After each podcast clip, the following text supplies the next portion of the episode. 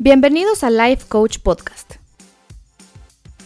Para sentirte pleno, satisfecho y alcanzar todo lo que quieres en tu vida, te invito a dejar atrás el concepto que tenías de éxito y me dejes empoderarte para que puedas redefinirlo.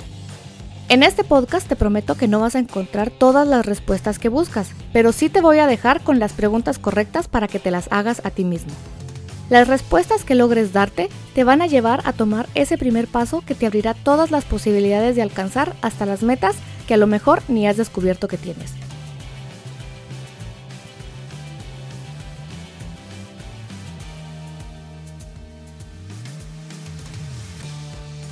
Soy Ana Lucía Bobadilla y si me dejas acompañarte en este camino, quiero compartirte algunas herramientas que desde la perspectiva del coaching pueden acercarte a diseñar tu vida y a vivirla bajo tus propios términos. Comenzamos.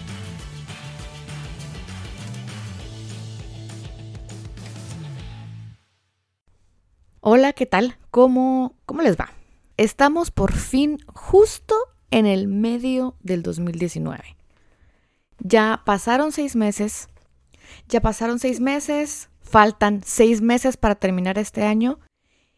Y a mí me parece que este es un excelente momento para hacer una observación de cómo vamos, de cómo van nuestras metas, nuestros sueños, las cosas que queremos cambiar, las cosas que queremos alcanzar. Y aunque yo no particularmente creo que haya que tener metas de año, porque en mi caso, la mayoría de, las cosas con las que yo trabajo son proyectos que abarcan dos, tres años o mucho más tiempo del que yo tan siquiera puedo pronosticar. Creo que los, los ciclos que normales, como cada tres meses, cada seis meses, son muy buenos para evaluar si nos estamos acercando o no hacia lo que queremos. Así que hoy les traigo un programa, un episodio para el podcast que está Vamos a hablar, vamos a, les voy a contar de diferentes técnicas que ustedes pueden utilizar para evaluar si van encaminados hacia lo que ustedes quieren o, o no. Si todo el mundo tiene que, que observarse, pues no, no todo el mundo tiene que observarse, sino que creo que es una cuestión más de, de medir, de, de analizar si vamos por un buen camino. Funciona para mí porque si nos esperamos hasta ver los resultados en el momento en el que nos planteamos la meta, pues básicamente va a ser un lo alcanzamos o no lo alcanzamos, pero si vamos midiendo el progreso en el camino, nos puede servir esto para ver si estamos más cerca o más lejos de lo que creemos o si hay que hacer ciertos ajustes. La mejora continua también funciona en la vida y esto implica que para avanzar hay que crecer hay que ir mejorando en ciertos aspectos de nuestra vida. El punto es ser hoy mejor de lo que fui ayer y ser mañana mejor de lo que soy hoy. Y ese mejor para muchos significa pulir alguna capacidad, pulir alguna destreza, para otros significa encontrarse más a sí mismos, porque no necesariamente tenemos que cambiar, sino a veces tenemos que ir hacia adentro, viajar hacia adentro para entender que todo aquello que necesitamos ya está dentro de nosotros, solo que nos creímos un montón de historias que alguien más nos dijo acerca de nosotros y por eso pensamos que no tenemos lo necesario. Y en otras ocasiones, pues tal vez sí no tenemos lo necesario porque no hemos aprendido en lo absoluto ciertas capacidades, pero eso no quiere decir que no se puedan desarrollar. Yo soy el arquitecto de lo que me pasa y como soy el arquitecto de lo que me pasa, también puedo cambiarlo. Si yo cambio mi presente, puedo cambiar mi futuro. ¿Y cómo cambiamos nuestro presente? Pues entendiendo lo que estamos viviendo, haciéndonos presentes en este momento que estoy pensando, que estoy sintiendo, cómo estoy hoy para poder avanzar hacia lo que yo quiero. Para mí es importante hacer ciertas evaluaciones o medidas o observaciones porque tengo unos sueños grandototes que a veces me dan miedo y a veces yo siento que me falta, sin, sin el siento, a veces veo el, camino y veo que me falta, no tienen idea de cuánto me falta por hacer y por alcanzar con, con todas las cosas que yo quiero hacer. Pero cuando logro ver hacia atrás, definitivamente me doy cuenta que sí he avanzado, que estoy hoy en un mucho mejor lugar que hace seis meses, que hace un año, que hace tres años.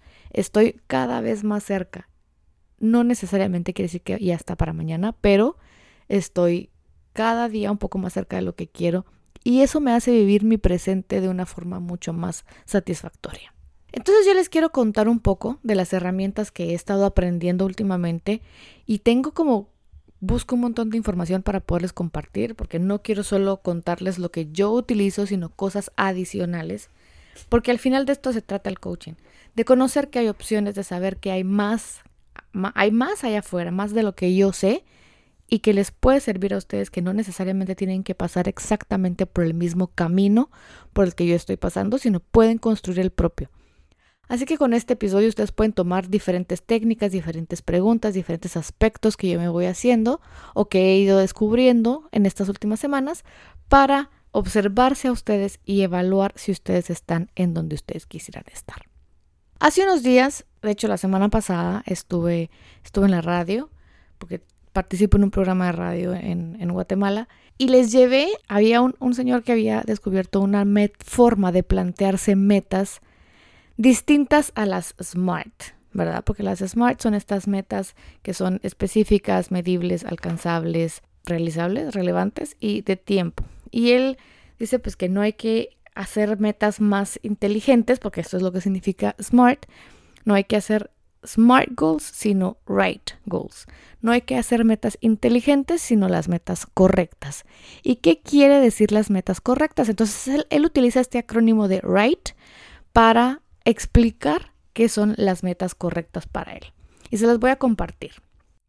Las metas correctas sería la R de relevancia. ¿Es una meta importante para mí o no? Y esta relevancia es específicamente a nivel de visión de vida. Yo tengo una visión de vida y cómo esta meta que me quiero plantear es relevante y coherente con esa visión máxima de vida que yo tengo. La siguiente es la I, que es de indicators o indicadores. ¿Qué me va a indicar a mí? ¿Cómo voy a hacer yo de alguna forma medible el avance que yo tuve en esta meta o si la alcancé o no la alcancé? Esto es de alguna forma similar a, la parte de SMART, en la parte de medible, porque puede ser para mí es compartir más tiempo con mi familia. ¿Y qué quiere decir compartir más tiempo con mi familia? Pues sacarlos a cenar una vez a la semana o salir de viaje una vez al mes. Eso es un indicador, el decir, ¿lo hice o no lo hice? No puede ser un, una situación intangible como ser más feliz, pero ¿qué quiere decir ser más feliz, verdad? La siguiente letra en right es la G, que quiere decir gravity o gravedad. Esto de gravedad significa que la yo me siento atraído hacia la meta de una forma muy natural, de una forma muy, pues que no lo puedo evitar, así como literalmente soltamos algo y cae al suelo porque por la ley de gravedad automáticamente se necesita estar pegado al suelo. De esa misma manera funciona el tema de de sentirnos atraídos hacia la meta. Es algo que, está ahí para nosotros y no lo podemos soltar y no lo podemos dejar ir y, nos sigue atrayendo y genera cierto hasta misticismo en nuestra vida. La siguiente letra en right es la G, que es de height, que es de altura. Y esto lo que quiere decir es que esta meta debe de llevarme a mí al siguiente nivel, debe de sacarme del donde estoy, de mi zona de confort y exigirme de mí algo mejor de la forma exacta en la que estoy podría lograrlo, pero necesita realmente que yo pula una habilidad, que, que sea mejor en algún aspecto de mi vida para alcanzarlo, que me va a llevar más allá, porque eso le va a dar propósito.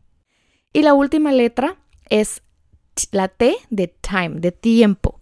Y tiene tres preguntas para hacerse respecto a la meta, que es, ¿es el momento correcto, es el momento adecuado para plantearme esta meta? El momento perfecto nunca va a ser pero es el momento adecuado para trabajar en esta meta. Tengo el tiempo disponible para, para meterle como empeño y trabajo a esta meta. Y si no tengo el tiempo disponible, ¿qué cambios tengo que hacer yo para tener el tiempo disponible? Esta, esta forma de plantearse metas me pareció muy interesante y es, como les digo, distinta a la SMART o al primer episodio que yo subí de este podcast, que es no, no es el primero, es como el tercero que se llama cómo plantearte metas con propósito y efectivas. Pueden irlo a buscar. Yo de alguna forma ya no estaba utilizando, que sí les hablo del, SMART Goal en ese episodio, pero yo ya no estaba tanto, tanto utilizando el SMART como tal, sino le había hecho ciertas modificaciones que incluía el compromiso, ¿verdad? Si estaba o no yo comprometida con la meta cuando me la planteaba. Esta forma de plantearse metas que les traigo hoy, el right goals, me parece una forma diferente, me parece una forma que está más alineado con, con mi vida completa y no solo a nivel de proyecto y, y con metas no sé, como con resultados que uno se, que uno dice esto es éxito o no es éxito, sino el right goal es como algo más que me acerca hacia, hacia mi propósito, hacia esa versión de mí que, que estoy descubriendo, que estoy mejorando, que estoy armando. Puede ser cualquiera de las tres, porque yo creo que muchas veces no se trata solo de cambiar, sino de aceptarme primero como soy y entender que hay etiquetas que la vida me, fui, me fue poniendo que no necesariamente son mías. Pero creo que ya me voy a meter a otro tema y a otro episodio que podemos grabar. El siguiente tip que yo les traigo es evalúen su vida no solo en función de personal y laboral, sino hay tantos aspectos en nuestra vida dentro del área personal y hay tantos aspectos en nuestra vida dentro del área laboral que no se puede pensar solo en dos aspectos de qué quiero yo. Hace poquitito descubrí, esto yo lo planteaba así en un taller que tengo que se llama El mapa del éxito personal, que planteaba ocho pilares de vida y hace poquito descubrí que prácticamente son 11 o 12 pilares de vida los que se pueden trabajar de una forma que están interconectadas mutuamente. Y estas, estos 12 aspectos son la visión que tengo de mi vida, cuál es la visión que, que tengo, la calidad de vida que quiero llevar, porque eso es muy particular de cada uno. ¿Qué es calidad de vida para mí? Va a ser muy distinta que para ustedes. ¿Cuál es la salud mental y física que quiero alcanzar? cuál es mi nivel intelectual que quiero alcanzar. Y no solo se trata de, de, yo saber más y meterle más conocimiento a mi cabeza, sino también qué sale de mí, qué conocimiento sale de mí porque lo estoy compartiendo, porque lo estoy enseñando. A nivel emocional también cómo quiero estar, cómo me quiero sentir. A nivel de mi carácter, qué cosas de mi carácter pueden mejorar, qué cosas de mi carácter puedo fortalecer también en mi parte espiritual, cada quien vive la espiritualidad de una forma muy distinta. Hay unas personas que lo viven de manera religiosa y hay otras que no. ¿Cómo quiero ser yo en mi forma espiritual? En mi parte amorosa también es importante. ¿Cómo quiero ser, cómo quiero vivir yo el amor? El amor en pareja, el amor conmigo mismo, el amor en general, ¿verdad? Y es distinto, y esto lo he encontrado bastante frecuente con algunos de mis clientes, es distinto el amor de pareja a la paternidad. ¿Por qué hago esta comparación tan extraña para algunos?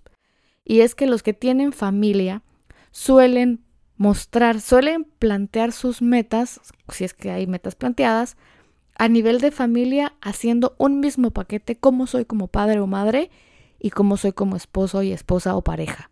Y son dos roles muy distintos. Yo puedo ser un excelente papá y mamá y puedo ser no necesariamente un excelente esposo y esposa o pareja o novio, pues porque no necesariamente tienen que estar casados. O al revés, puedo tener muy buena relación de pareja y realmente tengo áreas de oportunidad como papá y mamá. Entonces, creo que son dos aspectos separados a tratar que es muy interesante cuando los complementamos. Pero no asumamos que porque soy muy bueno en un área, pues ya estoy siendo bueno en el otro y es más que suficiente. El otro aspecto que, se puede evaluar es el aspecto social. ¿Cómo es mi vida social? ¿Cómo quiero que sea mi vida social?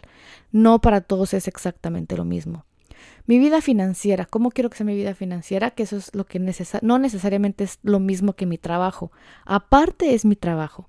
Y dentro de mi trabajo es cómo soy como líder, cómo soy como compañero, cómo soy como innovador, cómo hago yo mi rol. Cuando tenemos puestos de liderazgo, pues se juegan como múltiples roles a la vez y cómo estoy yo como persona, ¿verdad? Entonces ahí están los 12 aspectos que pueden evaluar. Tener una visión completa de cómo quiero que sea mi vida en general, todo, tomando todo esto en cuenta, me ayuda a tomar decisiones más alineadas hacia hacia donde yo quiero ir, hacia donde yo quiero estar y me va a evitar a mí tomar decisiones que van en contra de esa visión de vida en alguno de esos aspectos. Para mí fue como, wow, un momento de, de abrir los ojos y de darme cuenta que sin querer algunas veces he tomado decisiones o me he planteado incluso pequeñas metas que van en contra de la visión completa de vida que tengo porque no me había puesto a plantearme una visión de vida. Pero ya cuando me senté y dije, bueno, ¿qué quiero de mi vida de aquí a 5 o 10 años? Ustedes saben que soy un poco eh, planificadora, eh, no necesariamente, pues sí, me gusta mucho la visión a largo plazo, ¿verdad? Me gusta mucho la visión a largo plazo, no me obsesiono con, con esa visión, pero me gusta vivir en esa coherencia de yo sentir que estoy haciendo algo para alcanzar todas aquellas cosas que yo quiero. Y en el día a día siento que lo que yo me planteé en ese día a día yo lo, lo voy logrando. Pues no siempre son perfectos los días. Ya vieron mi, mi lección de viernes anterior. Fue un día pues bastante complicado. No crean que todos los días son perfectos y maravillosos. Aunque todos y cada uno de los días yo los agradezco. Pero sí, al final va a ser mucho más fácil para mí saber si cada día voy avanzando a lo que quiero, si sé qué es lo que quiero. Pero también es bastante difícil saber qué quiero si yo no sé quién soy. Y por lo mismo, creo que hay que tener bastante conciencia de dónde estoy parada hoy en día y por eso es importante evaluar u observar quién estoy siendo, cómo me siento conmigo, me gusta la persona que soy, cuáles son las capacidades que tengo y cuáles son pues los comportamientos o patrones de conducta que no me están ayudando a alcanzar las cosas que quiero. Y hay siete aspectos que me pueden ayudar a entender si pues, estoy de plano súper perdida o me puede dar alguna idea de qué cosas modificar. Y les voy a compartir siete aspectos de una evaluación que yo me hice hace poquito que me ayudó muchísimo a pues, comprender de una forma más efectiva ciertos cambios que tenía que hacer. Y la idea es que con estos siete aspectos que, que les voy a compartir se hagan tres preguntas. Y la pregunta es, ¿Cómo estaba al principio de este año respecto a este aspecto? ¿Cómo estoy ahorita en este momento, en este mes, en esta semana respecto a este aspecto? ¿Y cómo quiero que termine a finales de año? ¿Por qué es importante esto? Pues porque de alguna manera me ayuda a entender que definitivamente hay cambios que tengo que hacer.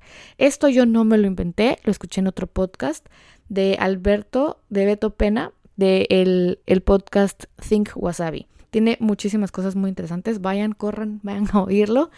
Y les voy a compartir estos aspectos, que son siete, que pueden evaluar ustedes y observar ustedes para ver si, si les hace algún clic de cosas que tengan que mejorar o cambiar o que tienen que hacer. Y el primer aspecto es la planificación, la preparación y la anticipación cómo estaba en este aspecto al principio del año. Yo creo que al principio del año pues, estaba yo perdidísima porque no tenía idea de qué planificar respecto a qué planificar. Yo estaba empezando a emprender, yo creo que uno está empezando a emprender como que los primeros dos años. Todo es nuevo, todo es incierto, no tenía ni idea. Y yo casi que planificaba, este, no sé, el, el del día así mucho, porque no estaba teniendo la más mínima ni remota idea. Luego, gracias a mi coach maravillosa y divina, Daniela. No sé si escucha este podcast, pero si lo escucha, le mando un, abrazo enorme y un beso. Me, me ayudó también a como poner mi mente en orden de las cosas de las cuales sí tengo control y a planificar esas cosas de las cuales sí tengo control. Y así fui como aprendiendo un poco a, a pesar de que yo era bastante más planificadora, porque estaba en una relación de dependencia en su momento, pues era como muy fácil planificar así porque pues, yo ya sabía lo que tenía que entregar, todo era ya bajo, yo tenía todo bajo control de alguna manera, hasta las cosas inciertas. Yo podía adelantarme a lo que podrían pedirme porque tenía una clara visión de todo. Ahorita con el emprendimiento pues no necesariamente era así, todo es nuevo, todo era y todavía sigue siendo muchas cosas nuevas, pero ya puedo planificar por lo menos el mes, ciertos proyectos, ciertas cosas que quiero lanzar, ciertas alianzas que quiero hacer, ciertas estrategias de marketing que quiero aprender, que quiero ejecutar, mejorar mi website, planear mejor eh, los temas del podcast, observar qué está funcionando y qué no, preguntarles a ustedes qué les gusta y qué no les gusta. Entonces, de alguna manera puedo prepararme mejor y anticipar mejor ciertos cambios para poder planear mejor. Ese es el primer aspecto. El segundo aspecto es la capacidad de centrarme en lo que de verdad es importante. Uy, este, este tema es complejo, porque si bien creo yo que, que he estado aprendiendo bastante en, en la capacidad de centrarme en lo que de verdad es importante, es bastante difícil predecir lo que para mí es importante hoy y no lo va a hacer en el futuro.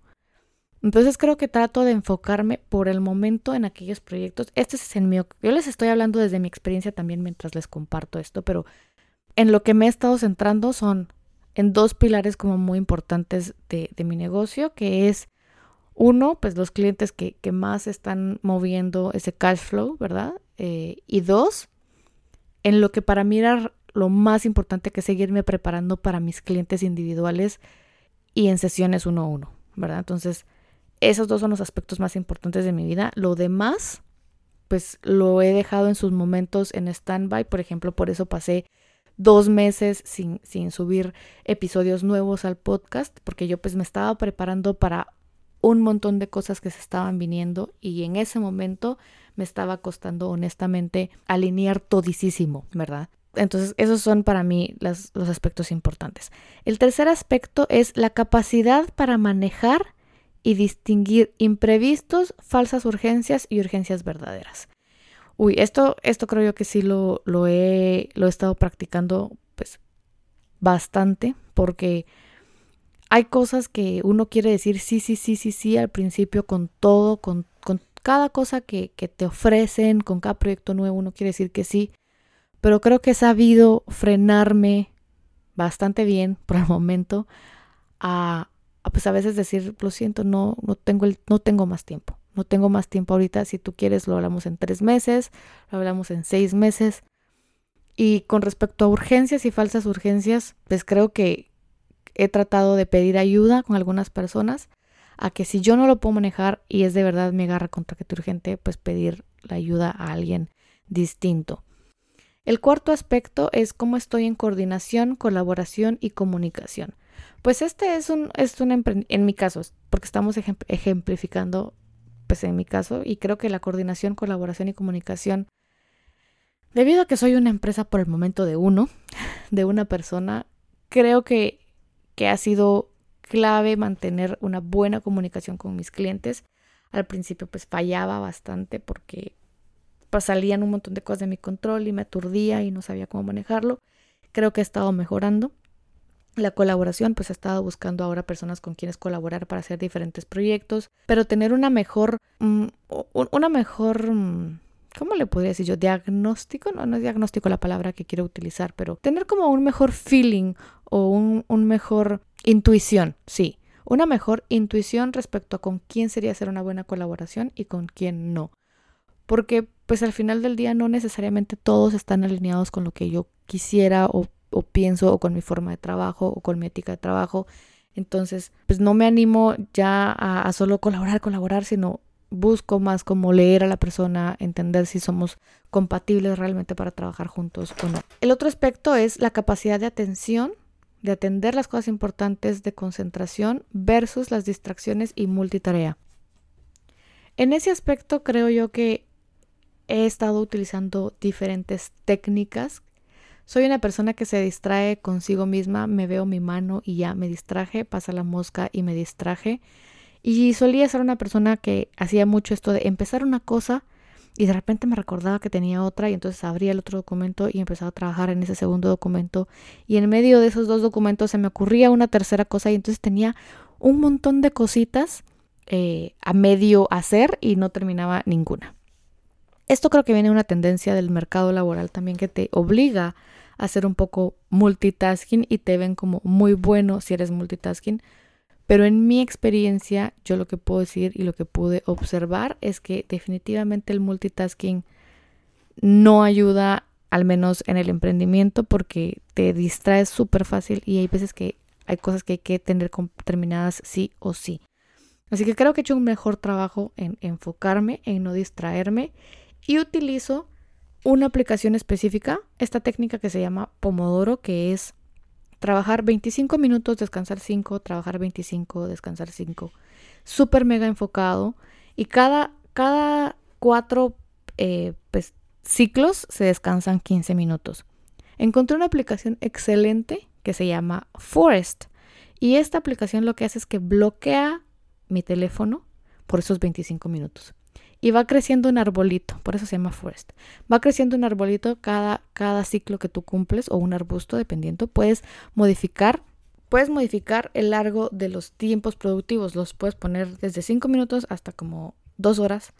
No recuerdo exactamente, pero entre más tiempo te concentras, más bonito sale el árbol y cuando interrumpes el ciclo y usas tu teléfono, la aplicación te dice, hey, déjame en paz, estás creciendo, estás, estás haciendo crecer los arbolitos y si sigues usando el teléfono vas a matar el arbolito. Entonces como que se vuelve como un pequeño juego, no quieres matar tus arbolitos y quieres tener un bosque muy bonito, muy, muy verde, entonces esta aplicación lo que me ha ayudado a hacer es a quitarme esta tentación de estar contestando cada notificación, porque a pesar de que pues le bajo el volumen y apago, le doy vuelta a la pantalla, pues siempre da esta armonía, ¿verdad?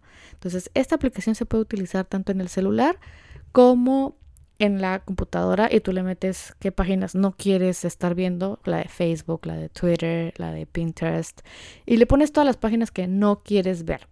Entonces lo activas y por ese periodo de tiempo, cero distracción o si no, matas a tu arbolito. Así que esto me ha ayudado mucho al tema de la atención. El otro aspecto es manejo de Internet, aplicaciones, herramientas digitales y yo aprender a manejarlas a ellas y no que ellas me manejen a mí.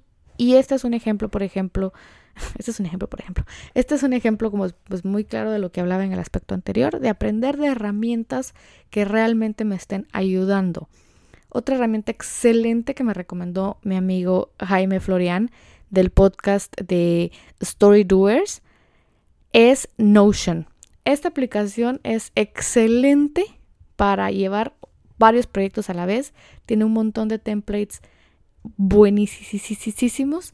Ahí guardo casi toda mi información, notas que tomo de reuniones, procesos que tengo que cumplir, eh, resúmenes que leo de libros, mi planificación del podcast, los temas que voy a hablar del podcast. Esa aplicación me parece hiper, hiper, hiper buena. Luego eh, trabajo también con una website que se llama Taylor Brands que me ayuda con, con todo lo que es el, el, diseño gráfico de mi marca, de, de, mi, de mi herramienta, de todo el diseño gráfico a nivel de logos y nombre y esto, trabajo con Taylor Brands. Otra aplicación excelente que, que ya me habían hablado de ella y yo no la había utilizado es Audible. Ahí voy escuchando diferentes libros cuando voy en el tráfico particularmente. No siempre pues me ayuda a concentrarme muy bien, pero cuando estoy como en modo de aprendizaje en el tráfico escucho un audiolibro y me va perfecto. También vamos a ver, estoy aquí con mi celular.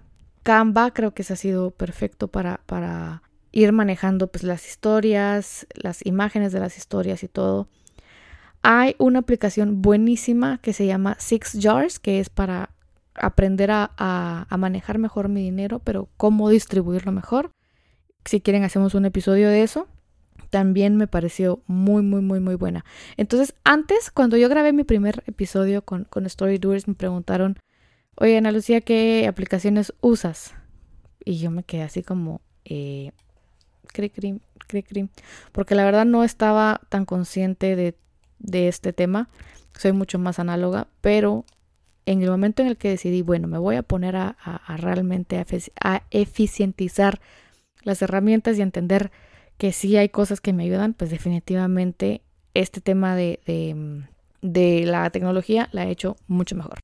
Y el último punto es el descanso, la desconexión y el tiempo personal. En este aspecto, mm, creo que no lo he estado haciendo muy bien porque pues ya llevo varias, varias semanas de que no tengo un día completo de descanso, pero creo que manejo un poco mejor mi tiempo en el sentido en el que no trabajo 10, 12 horas diarias, sino trabajo todos, todos, todos, todos los días de lunes a domingo, pero en periodos tal vez como más cortos de tiempo. Y en algunas ocasiones me da el chance de al mediodía juntarme con algunos amigos o pues a desayunar con otras personas. Creo que va variando de día a día y eso es una cuestión, pues creo yo que muy particular del emprendedor, pero, pero, pero, pero, creo que el no ser emprendedor o ser emprendedor no es excusa ni una razón por la cual también no tomarse a uno un tiempo personal, aunque sea un poquitito.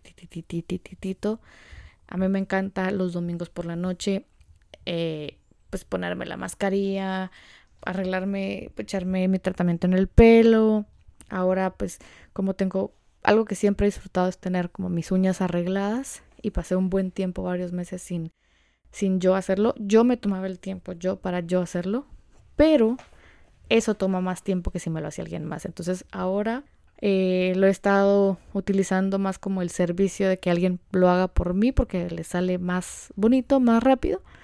Y pues siempre tengo como, como ese aspecto de mí eh, que me gusta mucho arreglado. Si oyen aquí un, un, ruido extraño, pues son mis perros, están aquí conmigo, conmigo en, en función de domingo, echando aquí la huevita mientras grabo este podcast. Así que lo siento por los que los escuchen.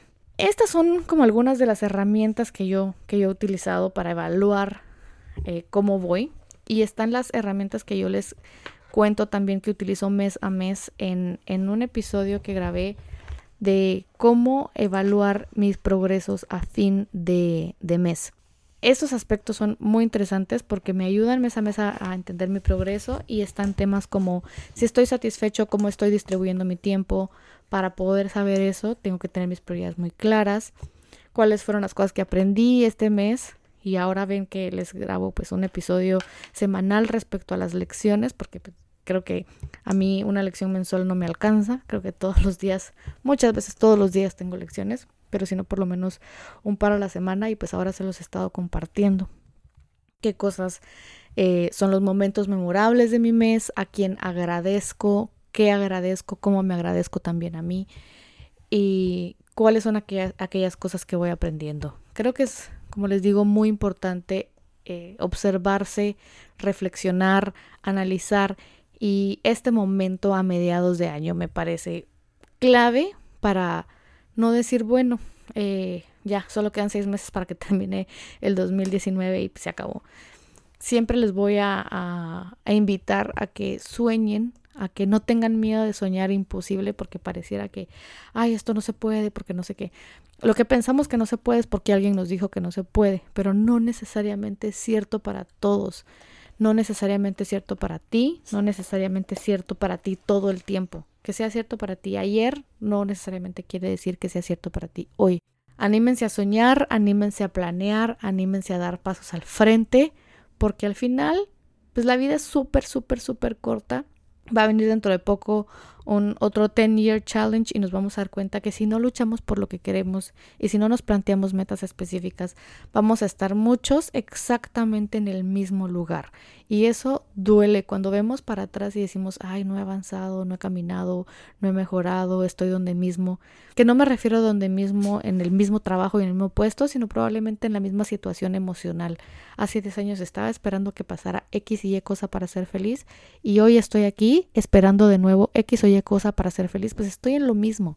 Aunque sea un diferente puesto de trabajo, aunque sea viviendo en una casa diferente, con un mejor carro, si me sigo sintiendo igual, estoy en el mismo lugar. Así que espero que les haya gustado el episodio de hoy. Está un poquitito más largo de los que había estado haciendo, pero pues al final yo no quería cortarme de, de, ay, tengo que durar 20 minutos, sino me gusta fluir con, con el podcast. Me gusta que los episodios duren lo que tengan que durar. Y pues si los tienen que oír en dos partes, escúchenlo en dos partes. Y si no, pues si oyeron un pedacito y pues ya dijeron que muy largo, pues gracias a los que se quedaron hasta acá. Se los agradezco un montón. No, no, no, no, no.